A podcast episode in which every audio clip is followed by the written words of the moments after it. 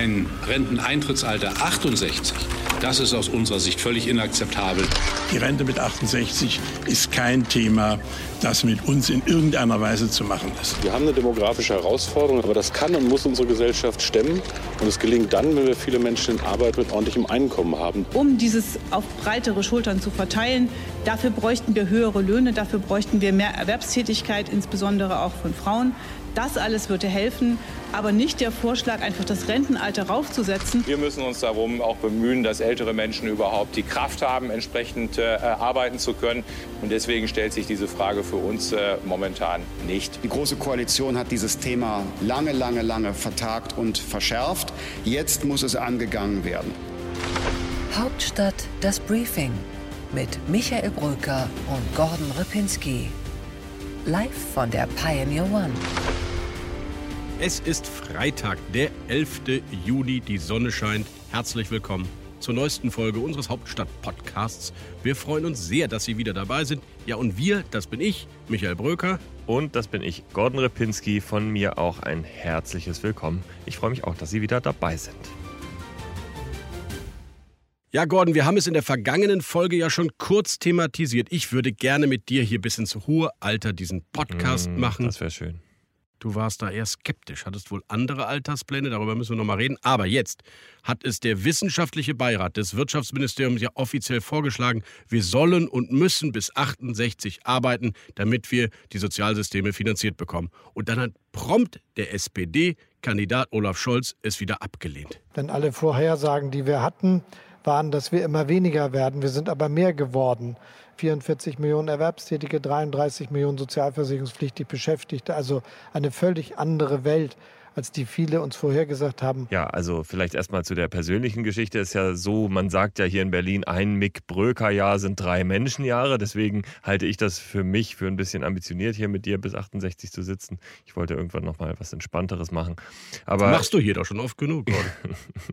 Aber im Ernst. Also die SPD argumentiert ja so, dass sie sagt, wenn man zum Beispiel mit 17 anfängt zu arbeiten und dann bis 68 arbeitet, dann würde man das 51 Jahre lang tun. Und äh, das ist eine Zeitspanne, wo zum Beispiel Arbeitsminister Heil sagt, das ist nicht zumutbar. Und ähm, zum Beispiel sagen die Sozialdemokraten ja auch, gerade weil so viele Menschen durch den demografischen Wandel ab 2025 in Rente gehen, dürfen eben jene Altersbezüge nicht so gering sein.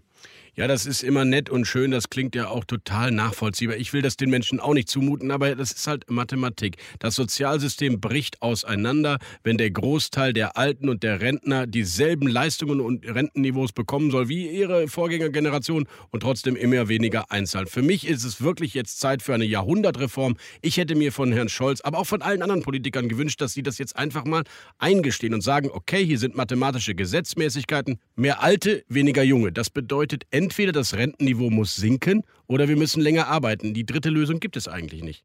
Im Prinzip hast du recht. Ich würde dir nur widersprechen, dass das ein reines Problem der SPD ist. Die SPD hat ein besonders großes Problem in der Rentenpolitik, aber ehrlich debattiert wurde das noch nie. Das fing an mit Norbert Blüm in der Regierung äh, von Helmut Kohl. Dann kam Gerhard Schröder, der äh, zunächst mal Rentenreform zurückdrehte, um sie dann wieder zurückzudrehen. Und so geht es weiter seitdem auch unter Angela Merkel. Also die Unehrlichkeit ist ein klares Zeichen dieser Rentenpolitik. Axel Börsch-Supan, der Rentenexperte und Gutachter im wissenschaftlichen Beirat im Wirtschaftsministerium, der hat neulich im ZDF ein schönes Bild benutzt, was eigentlich das Grundproblem in der Rentenpolitik ist. Es ist so ein bisschen wie beim Klimawandel. Ne? Auch da hat man sich lange, lange gescheut, äh, die Realitäten ernst zu nehmen. Und das werden wir jetzt beim demografischen Wandel auch machen müssen. Gordon, das ist für mich das Grundproblem der Politik. Sie kann nicht nachhaltig sein, wenn sie immer nur an die eigene nächste kleine Legislaturperiode denkt. Niemand traut sich eine wirkliche Rentenreform zu, weil man ja morgen wiedergewählt werden will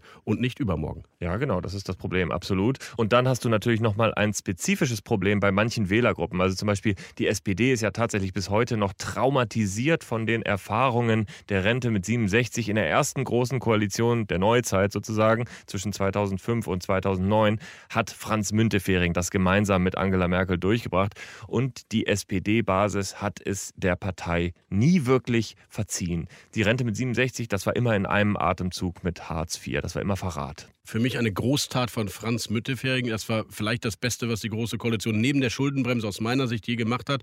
Hilft aber doch nichts. Ich kann äh, so lamoyant und so nörgelig und so meckerig sein, wie ich will. Das Verhältnis von Rentenzahlern und Rentenempfängern implodiert. Heute, Gordon, kommen auf jeden Rentner etwa drei Bürger im arbeitsfähigen Alter. Im Jahr 2030, das ist in wenigen Jahren, werden es nur noch zwei sein. Entweder wir bauen dieses System um oder wir werden den Wohlstand von morgen nicht mehr finanzieren können. Und weißt du, was der Witz ist, Michael? Diese Zahlen, die genau stimmen, die sind mir schon vor 20 Jahren fast begegnet, als ich meine Diplomarbeit in Volkswirtschaftslehre hier in Berlin geschrieben habe. Schon damals war dieser demografische Wandel vorhersehbar. Und warum sollte er es auch nicht sein? Die Menschen, die in Rente gehen, waren ja damals auch schon geboren und vor vielen Jahren. Insofern ist der demografische Wandel eigentlich sehr gut vorhersehbar, aber die politische Kraft fehlt eben, gegen ihn etwas zu tun oder die richtigen Schlussfolgerungen zu ziehen. Und wo du das Studium erwähnst, ich erinnere mich an mein Volkswirtschaftsstudium in Köln und die ökonomische Theorie der Bürokratie von Max Weber. Es ist eine sich selbst immer wieder erfüllende, sich selbst bestätigende, sich selbst neu finanzierende Bürokratie Schau dir die Rentenprogramme an, schau dir die Familienleistungsprogramme an. Die schaffen natürlich nichts ab, die Politik, was sie selbst einmal erfunden haben. Das kommt eigentlich noch dazu. Ich finde es dramatisch, weil was ist denn die Lösung, wenn diese Sozialsysteme implodieren und wir dann am Ende richtig harte Kürzungen machen müssen? Ja, und es gibt eine Lösung, eine politische Lösung für dieses Problem. Für eine wissenschaftliche Lösung reicht es nicht. Aber die politische Lösung lautet der Steuerzuschuss. Und der steigt seit Jahren. Schon unter Helmut Kohl hat das übrigens angefangen. Mittlerweile sind es über 100 Milliarden Euro. 2020 hat er diese Grenze das erste Mal überschritten. Und damit verwässert dieses ganze Prinzip von Beitragszahlungen und dem, was eben dadurch rauskommt. Und äh, dadurch ist natürlich Tür und Tor geöffnet für weitere Rentengeschenke. Die kommen nicht nur von der SPD, das weißt du, die kommen gerade in der großen Koalition auch durch die Mütterrente und durch die CSU. Und die CSU hat ordentlich draufgesattelt. Sie will sogar im aktuellen Bayern-Plan eine Vollendung der Mütterrente umsetzen. Karl-Josef Laumann hat auch schon in internen Gesprächen gesagt, für ihn äh, gibt es auf gar keinen Fall eine Absenkung des Rentenniveaus. Das heißt, du hast völlig recht, der Sozialflügel, die CSU sind mindestens so ja, betonhart bei möglichen Reformen, dass ich am Ende doch zur FDP schauen muss, die nämlich das sagt, was das Logischste ist. Ja, du kannst in Rente gehen, wenn du möchtest, aber dann musst du Abschläge kassieren und wir brauchen eine Flexibilität, eine dynamische Altersgrenze. Wer länger arbeiten will, muss auch länger arbeiten dürfen die äh, These, dass äh, jeder dann in Rente geht, wenn er oder sie möchte, die hat genau einen Haken, nämlich dass genau diejenigen, die auch in vielleicht härteren Jobs arbeiten, die körperlich arbeiten, eben auch die sind, die oft früher aufhören müssen und aber auch oft weniger verdienen. Also genau diese werden dann eben nicht mitbedacht. Trotzdem die Idee des äh, flexiblen Rentenalters finde ich gut. Dänemark, das System habe ich mir damals auch angeschaut, da arbeiten die Menschen heute schon bis 68 und wir beide, Jahrgang 77, wir müssten sogar bis 70 arbeiten in Dänemark und die Regierung stellt welche Partei? Die Sozialdemokraten. Korrekt, also es geht. Ja, du hast recht, Gordon. Dänemark ist ein gutes Beispiel auch bei vielen anderen politischen Feldern. Aber äh, zurück zur Rente, eine Idee nur nochmal. Die Erwerbsminderungsrente ist die Antwort auf das Problem, was du gerade geschildert hast. Diejenigen, die wirklich Probleme haben, von denen äh, Kurt Beck und Andrea Nahles immer erzählt haben, der Dachdecker, der muss mit einer Erwerbsminderungsrente, der muss auch gerne mit Steuerzuschüssen sozialpolitisch abgefedert werden. Aber die breite Masse, die in Wahrheit in die Frührente geht, die Rente mit 63, nehmen Leute, die sie eigentlich nicht brauchen, die Bürojobs haben und Verwaltungsjobs haben und was weiß ich alles. Da müssen wir einfach fair und ehrlich sein. Die Frührente kriegt der, der sie wirklich braucht und dann wird es über eine Erwerbsminderungsrente finanziert, aber nicht über das gesamte Umlagesystem. Jedenfalls, lieber Michael, können wir eine Sache doch mal festhalten. Erstens, wir sind gar nicht mal so weit auseinander in diesem Thema und zweitens, zum Glück ist es ein Thema geworden in diesem Bundestagswahlkampf auch. Das war es nämlich viele Jahre nicht. Da können wir dem Beirat von Peter Altmaier dankbar sein und nur hoffen, dass es ein bisschen Druck darauf gibt, dass vielleicht in diesem komplizierten Zukunftsfeld auch ordentliche Lösungen gefunden werden.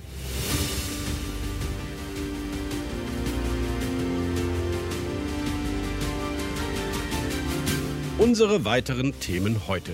Die Große Koalition, sie ist am Ende. Nicht nur physisch oder terminlich, sondern irgendwie auch in der Mentalität. Das Gefühl haben wir jedenfalls. Streit, Konflikte auf offener Bühne. Der Wahlkampf hat übernommen. Darüber reden wir heute in unserem Deep Dive. Und du, lieber Michael, hast dazu mit Julia Klöckner gesprochen. Sie ist Landesvorsitzende der CDU in Rheinland-Pfalz. Sie ist Bundeslandwirtschaftsministerin und sie ist zum zweiten Mal bei uns im Podcast. So traditionell sind wir hier schon. Außerdem beschäftigt uns heute auf der linken Seite des Parteienspektrums die Empörung der Grünen darüber, wie gut Freund die Sozialdemokraten aus ihrer Sicht neuerdings mit der Bundespolizei und dem Verfassungsschutz sind. Und auf der rechten Seite des Parteienspektrums geht es, wie Sie das schon kennen, um das Team Laschet, um den Kanzlerkandidaten der CDU und um eine hochinteressante Personalie. Und im kürzesten Interview der Berliner Republik sprichst du mit Dennis Rode. Er ist SPD-Bundestagsabgeordneter und er ist der haushaltspolitische Sprecher seiner Fraktion. Danke, dass Sie bis hierher bei uns waren. Wir freuen uns, wenn Sie noch ein bisschen länger zuhören. Diesen Podcast bekommen Sie ja, wie Sie wissen, immer freitags und immer in voller Länge, wenn Sie Pionier sind oder noch Pionier werden. Denn guter und unabhängiger Journalismus kostet Geld. Es gibt ihn nicht umsonst. Wir machen Ihnen trotzdem ein Angebot, das Sie nicht abschlagen können. Nämlich ab 25 Euro monatlich sind Sie dabei, als Student sogar schon ab 10 Euro. Und dann gibt es das ganze Angebot der Produkte von The Pioneer. Und schauen Sie doch einmal in den App Store bei Google oder bei Apple, denn auch unsere App ist neu und dort können Sie auch unseren Hauptstadt-Podcast in der ganzen Länge hören. Schauen Sie einfach mal rein jetzt einfach auf join.thepioneer.de gehen und dann sind Sie dabei und bekommen alles, was wir machen, frei Haus in Ihre Ohren und auf Ihre Schreibtische. Hauptstadt das Briefing mit Michael Brücker und Gordon Ripinski. Live von der Pioneer One.